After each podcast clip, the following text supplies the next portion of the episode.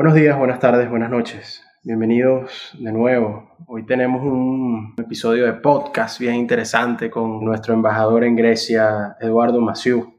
Eduardo, ¿cómo estás? Muchas gracias por venir. Hola José Alejandro, gracias a ti por el chance de conversar contigo. Tenía tiempo que no hablábamos, así que vamos a ver qué sale de esto. ¿Qué hace un embajador en Grecia? ¿A qué se dedica? ¿Cuál es su día a día? Bueno, yo creo que el, embajador... Un embajador de Venezuela en Grecia, sí. Claro, claro. El embajador de la Venezuela que está tratando de recuperar su democracia, creo que tiene un elemento allí, es como una especie de embajador de, de guerra. Hay una constante necesidad de estar buscando apoyos y articulando esfuerzos para darle un cambio a Venezuela, que pueda haber democracia, Estado de Derecho, y eso toma la forma, por ejemplo, de estar en constante comunicación con el gobierno receptor, en este caso Grecia, para identificar espacios de cómo podemos ayudar a la gente que está allá, sea a través de programas de ayuda humanitaria, como comedores de alimentación para los más vulnerables, puede ser para tratar de identificar mecanismos de presión en Bruselas que permitan que en Venezuela vuelvan a haber elecciones libres y competitivas. Y puede ser simplemente desde un punto de vista de análisis, tratar de entender qué es lo que está pasando en Grecia y en Europa para ayudar al gobierno interino, al presidente Guaidó, al canciller Borges, que ellos puedan tomar mejores decisiones estratégicas de cómo avanzar eh, la agenda democrática. Y si hacemos un corte hoy, finales de, de noviembre de 2020, desde que arrancó el gobierno interino, se podría decir que hay un avance yo en lo personal creería que sí, pero por más avance que haya habido, siempre hay errores en el camino, siempre hay cosas que rectificar. No sé, ahorita los venezolanos nos encontramos en una especie de, limbo que debe ser parecido al que se encuentran los políticos del gobierno interino.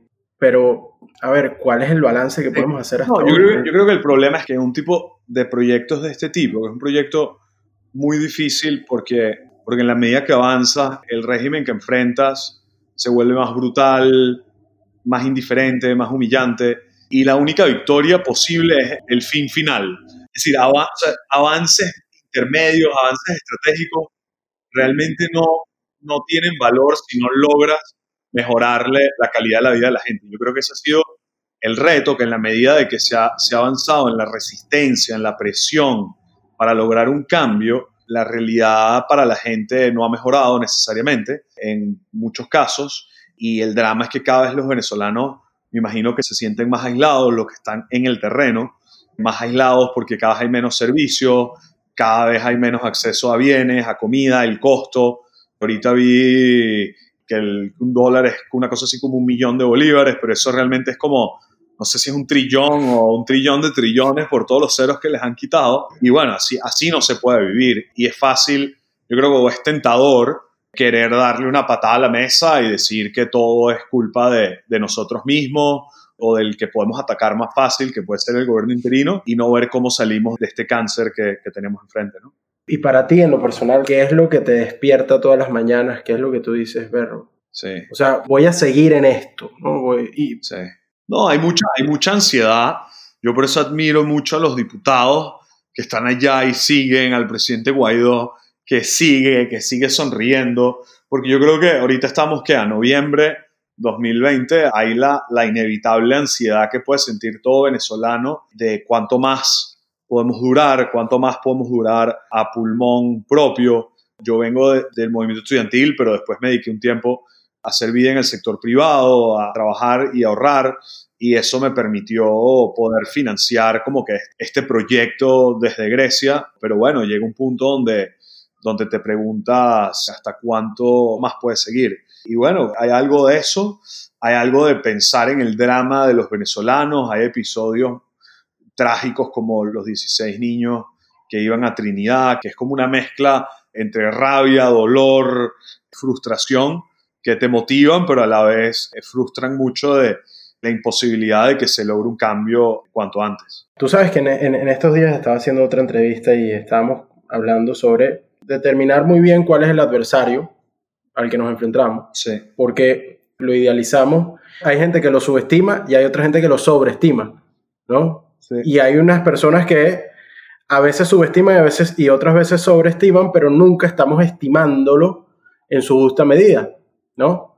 Sí. Te pongo un ejemplo. En estos días me decían que, bueno, que nosotros nos estamos enfrentando a Pablo Escobar y a Bin Laden. No sabemos a lo que nos estamos enfrentando, pero eso es un caso en lo que se sobreestima, ¿no? O se subestima, no lo sé, pero no sé.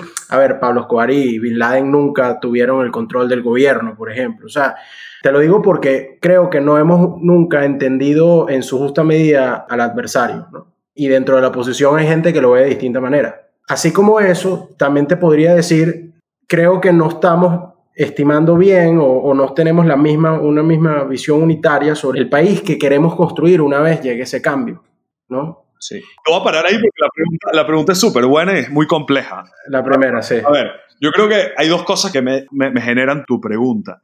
Una, creo que en el adversario, a ver, no sé cómo, cómo digo esto de tal manera que se entienda. Nosotros lo que vemos y lo que observamos y lo que decimos y lo que analizamos es inevitablemente un reflejo, hay un espejo allí y nosotros dibujamos el adversario mucho de nuestras propias experiencias, cómo crecimos, nuestra educación, nuestra ideología, nuestras frustraciones, nuestros miedos, lo vamos a proyectar en todo, en nuestra familia, nuestra pareja, nuestro adversario. Yo creo que por eso, por eso es tan difícil identificar al, al adversario. Primer punto, porque es reflejo de, de, lo que somos y cómo nos formamos. Y en la medida que ha pasado el tiempo, pues ahí hay venezolanos que, como yo, que empiezan a tener mucho tiempo afuera. Yo me fui en el 2013 y empezamos a reflejar nuestras cosas sobre, sobre el adversario. Ahora, lo que sí creo que es el adversario, si me preguntas a mí, de repente esta es mi visión, Eduardo, yo te diría que es el sistema. No me gustaría personalizar al adversario, evidentemente, alguien tan desagradable como Maduro es muy fácil convertirlo en el adversario, pero para mí es el sistema. Es decir, yo aspiro que en Venezuela haya libertad de prensa, que no hay, que haya Estado de Derecho, que puedas emprender un negocio y puedas acceder a unas cortes diligentes, transparentes, eficientes. Y todo ese caparazón que yo quisiera, o lo que yo estoy enfrentando es el sistema que impide todo eso que impide a las personas tener libertad, que impide a las personas emprender un negocio, que impide a las personas tener un servicio básico. Entonces yo creo que para mí el enemigo total es el sistema, un sistema que no da, no da salud, no da educación, no da seguridad, no da lo básico, no da ley. Entonces tú puedes decir, bueno, de repente esa es una visión bastante liberal, ya a lo que ibas, a tu segunda pregunta de qué aspiro, yo creo que es eso, es una visión bastante liberal del mundo, que es un sistema regido por la abstracción de la ley, donde todos somos iguales ante la ley, donde hay oportunidades para todos, donde los servidores públicos son eso, eh, son servidores públicos, se deben a las personas, las personas son las creadoras de riqueza, y un país donde todo el mundo tenga oportunidades para comer, vestirse, tener salud y tener una educación. A mí, o sea, eso es así como lo más básico que cualquier ser humano puede aspirar y vivir en una sociedad con el que va sentado al lado en el autobús, en el metro o en el taxi, sepas que sus hijos tienen educación, comida y salud. Eh, esa es la sociedad en la que todo el mundo aspira a vivir, o en el caso mío, en la que yo aspiro a vivir. Y el tema del trabajo, porque al final de cuentas todo eso se va a construir a partir del trabajo de los individuos. Bueno, y hay, que, hay que hacer un cambio de nuevo, por eso el enemigo es el sistema. El enemigo es el sistema que no imprime ética de trabajo a los venezolanos hoy en día. Y puedes preguntarte, bueno, ¿qué es eso de la ética del trabajo? Y ahí tienes una cantidad de combinaciones. Puede ser por vía de emprender, por vía de trabajar y tener la disciplina de cobrar un salario, que el salario te permita cubrir tus necesidades y que ese salario sea una contraprestación de unos servicios que tú ofreces, de unas competencias que tú tienes y de una creación que tú le puedas ofrecer a una empresa que a su vez esa empresa se le ofrece a clientes que son ciudadanos como tú. Y yo creo que por ahí debería ir la aspiración de la Venezuela que queremos ahora. Es un cambio radical porque tiene gente con muchas riquezas que el trabajo que imprimen no es necesariamente ni por esfuerzo ni por creación de valor, sino por arbitrajes, oportunidades, acceso a información, acceso a puntos de poder, acceso a recursos. Y por eso tú ves o veíamos cuando compartíamos los de Caracas, gente que de repente se iba los jueves y los viernes a restaurantes y trabajaba, comillas, desde ahí. Si yo no tengo nada contra eso, pero no es reflejo de la creación de valor el valor que está creando esa persona no es necesariamente un valor que le está creando a la sociedad, sino a, a una élite política económica, ¿no? Yo quisiera que eso cambie. Pero fíjate una cosa, ahí yo te lo digo, lo veo todos los días, pero el tema del petróleo cada vez se vuelve menos financiador de ese sistema, ¿no? Sí. Desde el punto de vista además de, del análisis. Cada vez vendemos menos petróleo y cada vez el petróleo vale menos en el mundo. Entonces, yo sí he visto como naturalmente, en contra de la voluntad del sistema, la economía dentro de Venezuela ha ido, yo no lo llamaría diversificándose, pero sí como que agarrando unas nuevas aristas que antes no veíamos, porque simplemente teníamos el petróleo, estaba el chorro. Ahorita la generación de valor se convierte quizás una de las pocas opciones, y mientras más se convierta en eso, yo creo que vamos más hacia un cambio de sistema. Entonces yo no sé si en Venezuela estamos viendo cambios que no son por voluntad del gobierno ni por voluntad del gobierno interino, pero cambios al fin. O sea, el manejo, eh, el manejo del dólar, por ejemplo. Esa moneda tiene como dos lados. Evidentemente lo puedes ver desde el punto de vista como tú lo estás viendo, que genera una diversificación forzada de hacer otras cosas. También yo veo una consecuencia que de repente se ha informalizado más la economía y los servicios que antes de repente ofrecía la industria petrolera, banca, servicios petroleros, consultorías, una cantidad de empresas y servicios que han desaparecido y que yo creo que trajeron a Venezuela una cierta ética de trabajo, cierta modernización, que por un lado ha desaparecido. Las grandes industrias de energía han ido reduciendo, se han ido yendo, y eso también hay, o sea, hay una pérdida. Y eso excluyendo la discusión sobre el tema ambiental, que eso es otra discusión que es interesante hoy en día tener hacia el mundo al que vamos y en el que estamos, ¿no? Pero si hay una diversificación forzada hacia emprendimientos privados de otras áreas, evidentemente es bienvenido, ¿no? Y yo creo que muchos jóvenes han aspirado a, crear, como dices tú, valor, se han ingeniado propuestas interesantísimas. El tema de delivery, por ejemplo, que ahorita con la pandemia ha, agarrado el mundo. Yo no sé cómo está la situación de,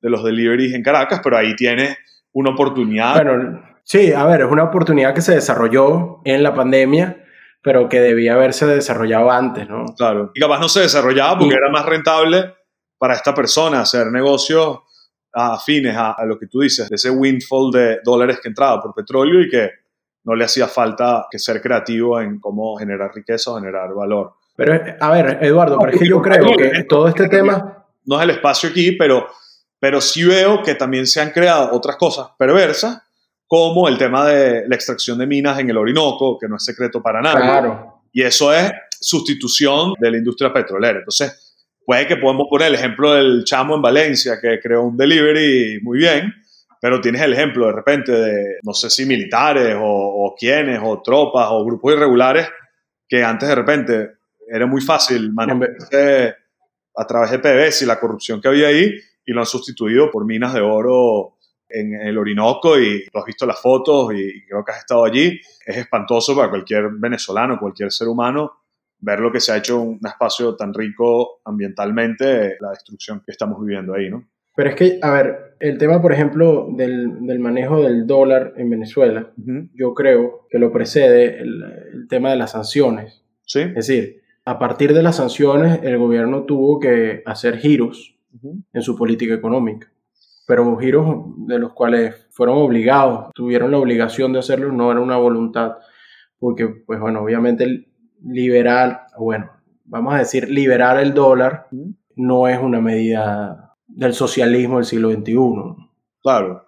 Y también el hecho de que tenemos en este mundo tan globalizado y ahorita podemos estar teniendo esta conversación tú y yo sin tener que ser amigos del dueño de la radio, por ejemplo. Claro. O sea, hay tantas cosas que están ocurriendo que no dependen, que el gobierno está dejando de tener control sobre eso y están cambiando el país. ¿Me explico? O sea... Sí, Yo creo que eso es parte de la dinámica global también, ¿no? Sí. Eso es algo que también está pasando con los colombianos, con los estadounidenses, con los mexicanos. Tema de la radio, por ejemplo, que pusiste un ejemplo muy interesante, no había pensado. Con respecto al tema del dólar, sí, para algunos que de repente querían y aspiraban a la dolarización, está como de facto implementándose cada vez más. Pero, pero además yo creo que es el peor de los dos mundos, porque es de, una manera muy desorganizada, sin realmente un reflejo claro de salarios, de seguro social, de una cantidad de cosas. De nuevo, mi preocupación es la informalidad.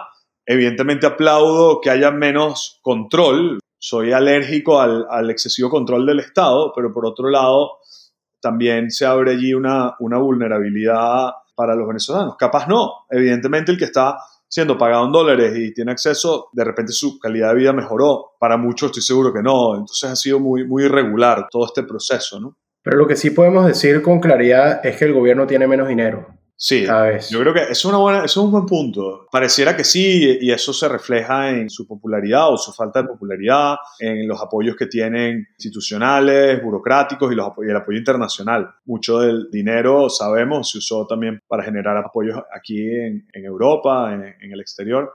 Inevitablemente tienen menos dinero que antes, sí. Ya para ir cerrando, Eduardo y embajador, Eduardo Maciú. Vale, Eduardo. La salida pasa, o sea, el cambio pasa por una negociación. Wow, qué pregunta tan complicada. a ver, yo, te, yo creo que sí, ¿no? Pero, pero creo que todos tenemos nuestro punto de vista, ¿no? Ah, eh, o sea... no, pero ya va, hay que, hay que hacer una... La pregunta allí, creo que la pregunta es buena y es mala. Porque la pregunta es, o sea, ahí creo que lo que estás preguntando es, ¿cómo quisiera yo que fuera la salida? Ah, yo quisiera que fuera pacífica, electoral, democrática, negociada.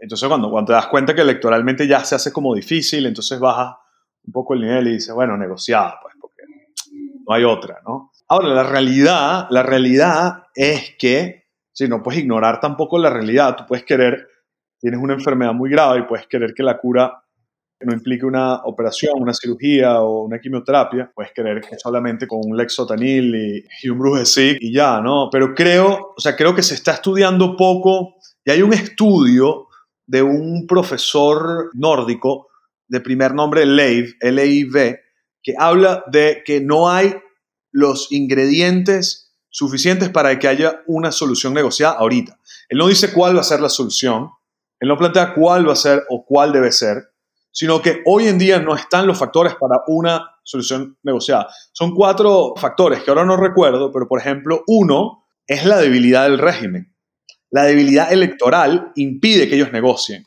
impide que ellos negocien una elección. Porque si ellos tuviesen extrañamente más popularidad y más aceptación, estuviesen mucho más dispuestos a arriesgar ir a una elección. Y hay casos históricos, por ejemplo, siempre se usa mucho en Venezuela el de Pinochet.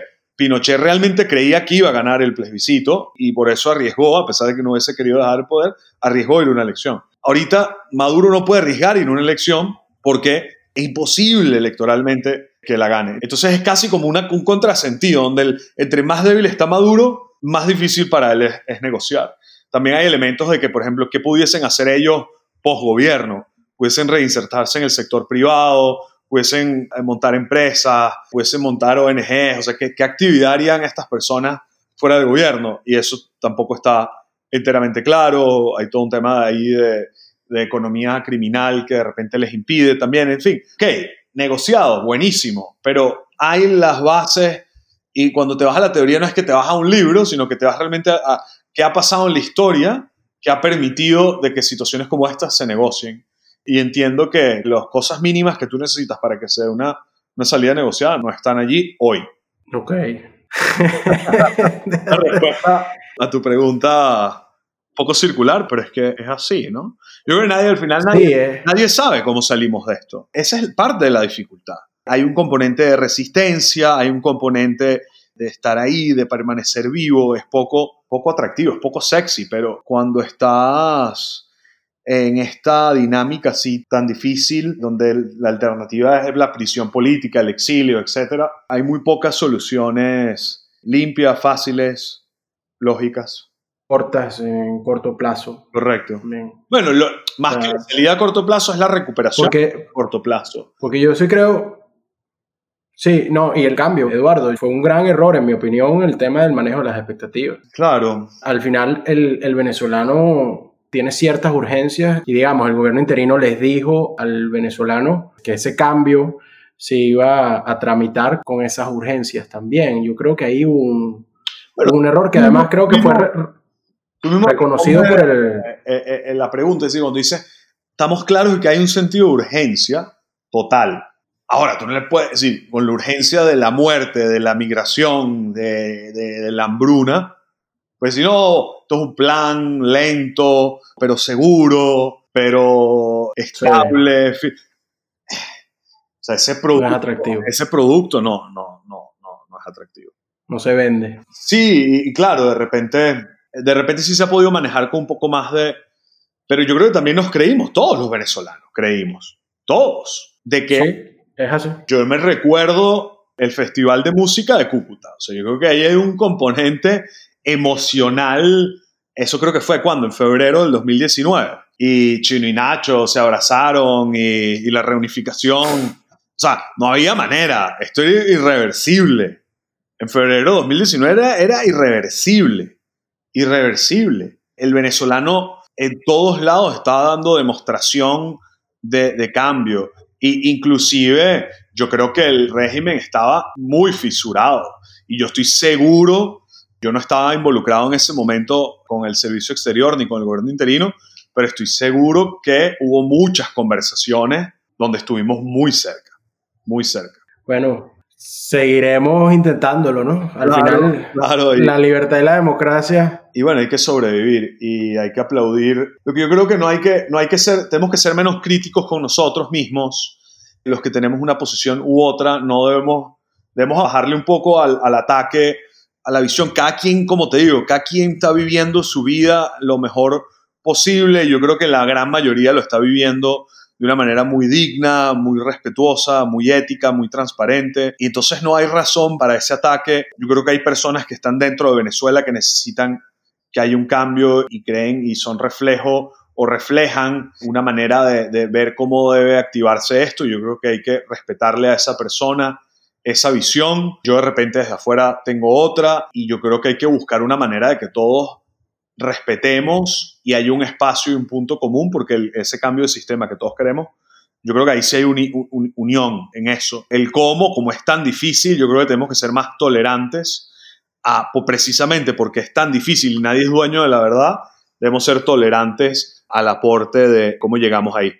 Totalmente de acuerdo, Eduardo. Y en este espacio siempre vas a encontrar una mirada optimista de las cosas que queremos. Y que al final lo que queremos los venezolanos adentro, fuera de un partido, de otro partido, sufriendo calamidades, quizás otros más cómodos, todos los venezolanos lo que estamos reclamando sobre nuestros derechos humanos, políticos, económicos, sociales, y queremos un mejor país. Al final... Ah, lo vamos a lograr, lo vamos a lograr, José Alejandro. Lo veo, o sea, hay gente como tú, como esto, esto que estamos haciendo ahorita lo están haciendo cientos de venezolanos, si no miles de venezolanos están hablando, están pensando, están invirtiendo, están buscando, están resistiendo, algunos están haciendo política, unos están montando comedores, unos están montando emprendimientos. Y mientras haya ese espíritu de vivir mejor, le vamos a ganar la guerra al mal. Así es. Bueno, Eduardo, muchísimas gracias, para el embajador Eduardo Maciú, de habernos acompañado en el día de hoy. Gracias, estuvo muy agradable además escucharte y verte y mantén, mantén este espacio que de verdad es, es muy valioso. Seguro que sí. Bueno, desde Atenas nos acompañó el embajador de Grecia, Eduardo Maciú. Nos vemos en la próxima.